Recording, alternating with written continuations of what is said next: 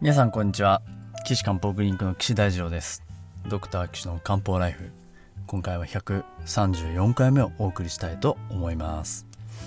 ということで今回は、前回ですね。まあ食と食中毒じゃないですか？という男性のあの、お悩みを、えー、西洋医学的に考えてみたという考えあの回だったわけですが今回はですね中医学的にどんなものなのかっていうのをちょっと探っていきたいと思います。えー、前回はですね28歳の男性が吐いて下痢をしてしまったということでですね、えー、のお便りをいただいたわけですね。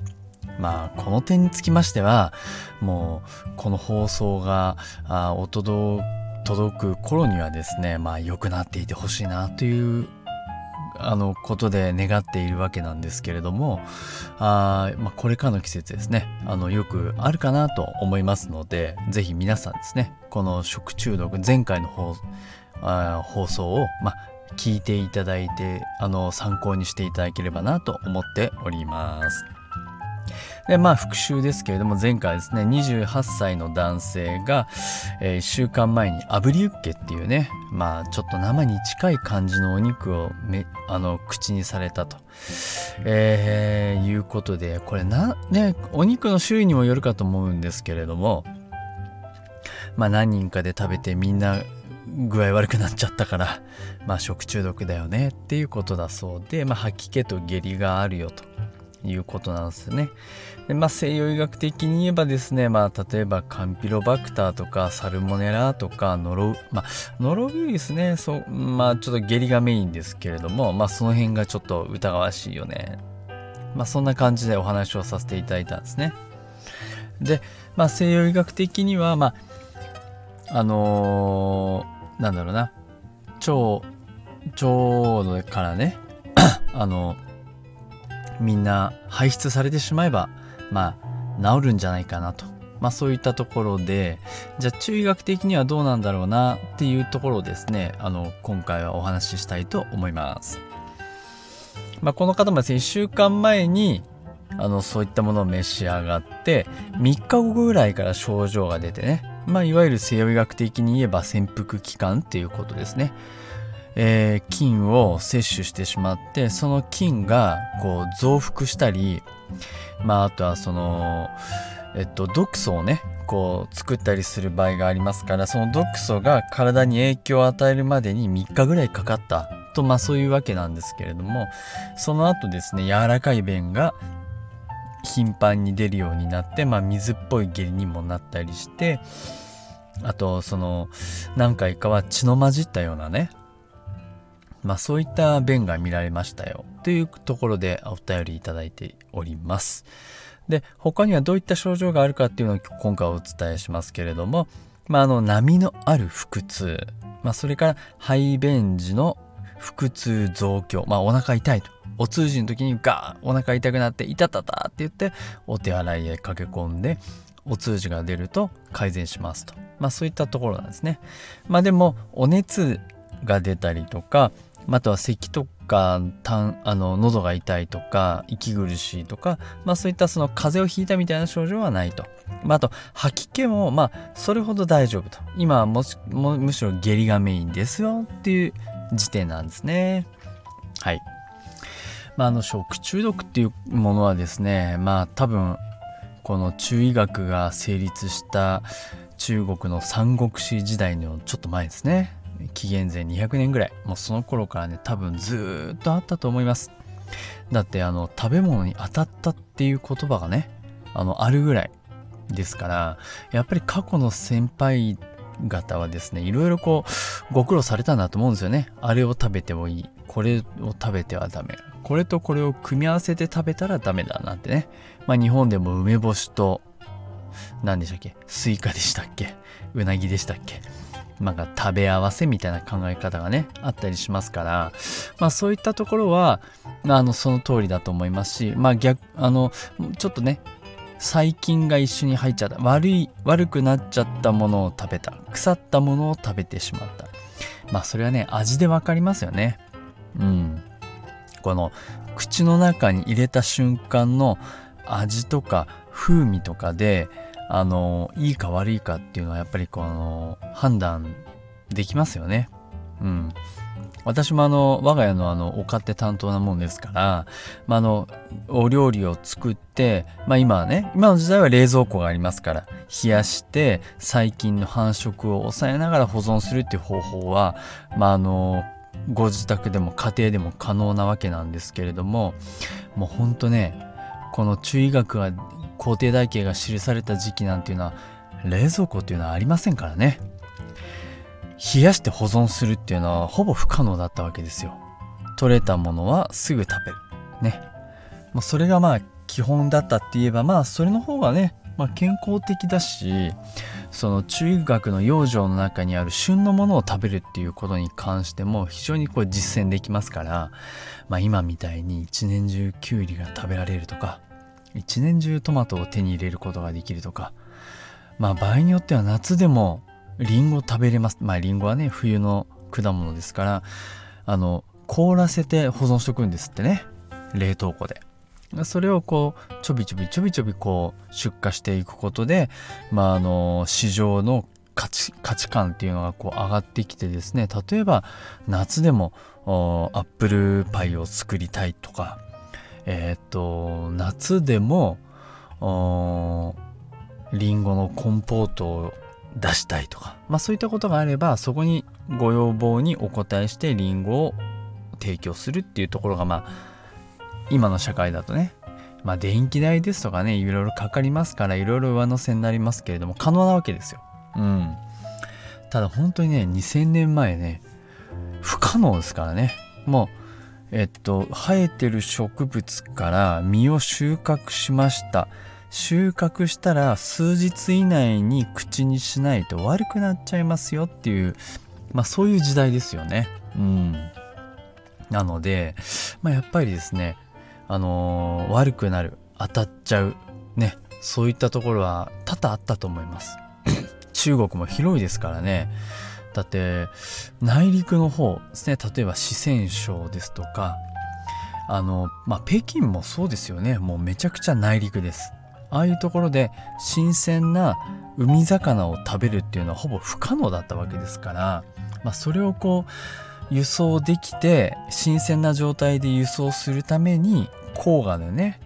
こうあの用水路をね長江との用水路を作ったりとか、まあ、そうすると新鮮なお魚食べれたりとかね、まあ、そういったこともあったと思いますしもっと言えば南で、えー、生育する例えば軽視とかそれ南国の漢方薬と北の方で生息する魔王乾燥地帯でできるね魔王みたいな漢方薬がドッキングできる合体混ぜて使用できるっていうのはですねまさにその中国を統一した王様がその道路とか水運とかを整備したおかげで中医学漢方薬も発達したっていうところはですねこれはかなりあると思うんですよね。うん。そういった恩恵をですね我々は今あの授かっておるわけなんでございます。はい。で話が戻ってですねこの28歳の男性の方のあの下痢ですか？まあ、ここ行きますと病気には2種類あるとあの常々申しております。はい、2種類っていうのは何ですかっていうと外から病気の原因が来ましたよっていう場合と、えー、内側から何らかのこの原因で病気の原因が発生しましたよっていう2パターンですね。はい。でそういった場合にですねあのー、今回の病気を当てはめてみますとこれも確実に外から病気が入の原因が入ってきましたよっていうパターンですね。えー、外からこのまあ現代医学的に言えば細菌ですとかウイルスっていうのが入ご飯という食べ物と一緒に入ってきて吐き気下痢を催しているとそういったところになります。ね、でしかもその蛇がですね、まあ、もう1週間ぐらい入って時間が経過してるわけですね。そして吐き気はなくなったけど下痢という形で残ってると、まあ、そういった形になってます。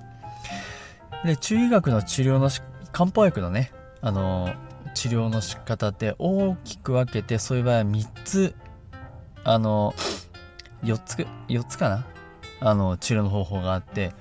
肝と下あとその和解っていう治療法がありますねえっとえー、と肝と下でととはは吐くですね。吐く。こう入っちゃったものを吐いて治療しますっていうのと下っていうのは下痢をして、えー、追い出しますって。まあそういったところですね。あと和解っていうのはですね蛇をこう散らしてよくしますよっていうところなんですね。うん。で今回はもうあの吐いて出すにはもうちょっと吐いて出すにはもう本当に口にしちゃった瞬間おえ食べた瞬間具合悪くなりましたっていうことに関してはこれ吐かせるのがいいですよね。肝と下の下はですねあのー、もう時間が結構経って蛇が深くまで入って具合悪くなってるものに関しては下痢で出すの。ねいいですね。なのでえっ、ー、と今回はその中間ぐらいかなって考えるとこう和解させるっていうのはね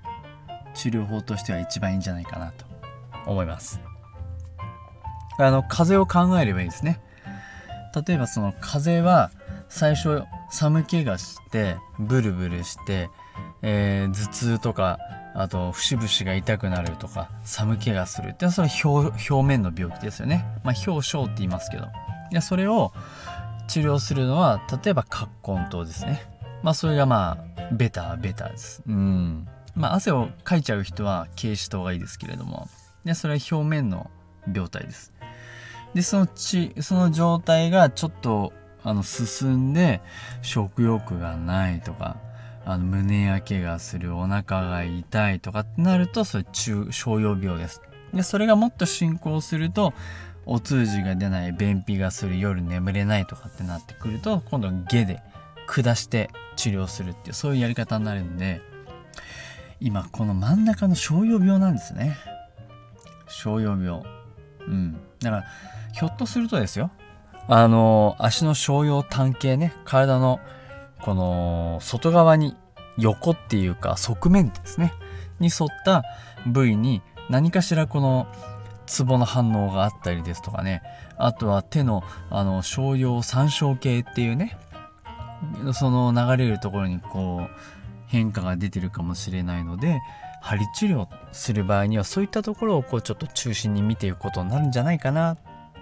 と思います。まあ、ちなみにあの胃もですね。あのあまあ違うな。胃は陽明胃系か。陽明だからちょっと深く入ったところなので下す方の治療になりますのでひょっとするとそっちかもな下した方がいいかもなそれとも商用で和解した方がいいかもなっていうのはそこはちょっとあの状態を見ながら判断したいところですね。ええもし商用病で下痢でお腹がゴロゴロしてまだちょっと胸焼けがありますよってもしそういう場合でしたら多分僕だったら半下写真と使いたいなうん思います。でまあなんかあのちょっと調子が悪くてゲリゲリゲリであのお腹痛いですっていう場合はちょっとね下してよくしたいな。下痢なんだけどそこを下してじゃを出したいなっていうふうに考えたいので大蒸気筒小蒸気筒とかですね。あとは超位蒸気糖ってこれ蒸気糖類っていうまあその蛇を下して治療しますよっていう種類の薬なんですけれどもそういったものを使ってアプローチできればなと思います。うん。ただ先生このね薬飲んだら下痢してしょうがないから飲むやめちゃいましたとかってなっちゃうともう身も蓋もないので事前にこれはこのあのー、ご本人にねこういう作戦でこういう薬を使って治療しますねそうするとこう下痢をしたりとかっていうことが数日続くかもしれませんがそれがじゃあ追い出すやり方なのでちょっとそこは続けてお薬飲んでくださいねなんていうことでですねお伝えすることもあるかなとうん思いますね。はい。ということで、えー、今回その食中毒についてね中医学的なそのお話をまあしました。まああの水が多かったりとかしますとじゃあじゃあ出たりまあその質が多くてね具合悪いよなんていう場合はまああの括弧正気酸とかまあ組敏労等なんていうのを使ったりしますけれど、まあ、この場合のねこの方の状態を見てそこは決めさせてもらえればなと思います。はい。そういったところで、えー、今回ですね、えー、まだちょっと生のお肉を食べて当たっちゃったという方にどうしたらいいですかっていうことを、まあ、前回今回ということで2回続けてお話しさせていただきました。皆さんねこれからの時期梅雨に入ると食中毒まあカビですとかねあの食物の腐敗っていうところであの陥りやすいですからね植物食べ物の衛生っていうことにはですね十分気をつけていただいてお過ごしいただけたらなと思っております。はい、えー、漢方クリニックのホームページのお問い合わせ欄からですねこのドクター岸の漢方ライフに対するお便りを募集しております。ホームページの URL は高崎漢方人道 .com です。Takasaki-kanpo.jimdo.com になります。皆さんのね周りご本皆さんご本人の体の不調病院行ったけど異常はないって言われちゃった。でも症状が辛い。なんていうお便りをですねお待ちしておりますのでお便り欄からお送りください。はい。それでは皆さんまた次回お会いしましょう。さようなら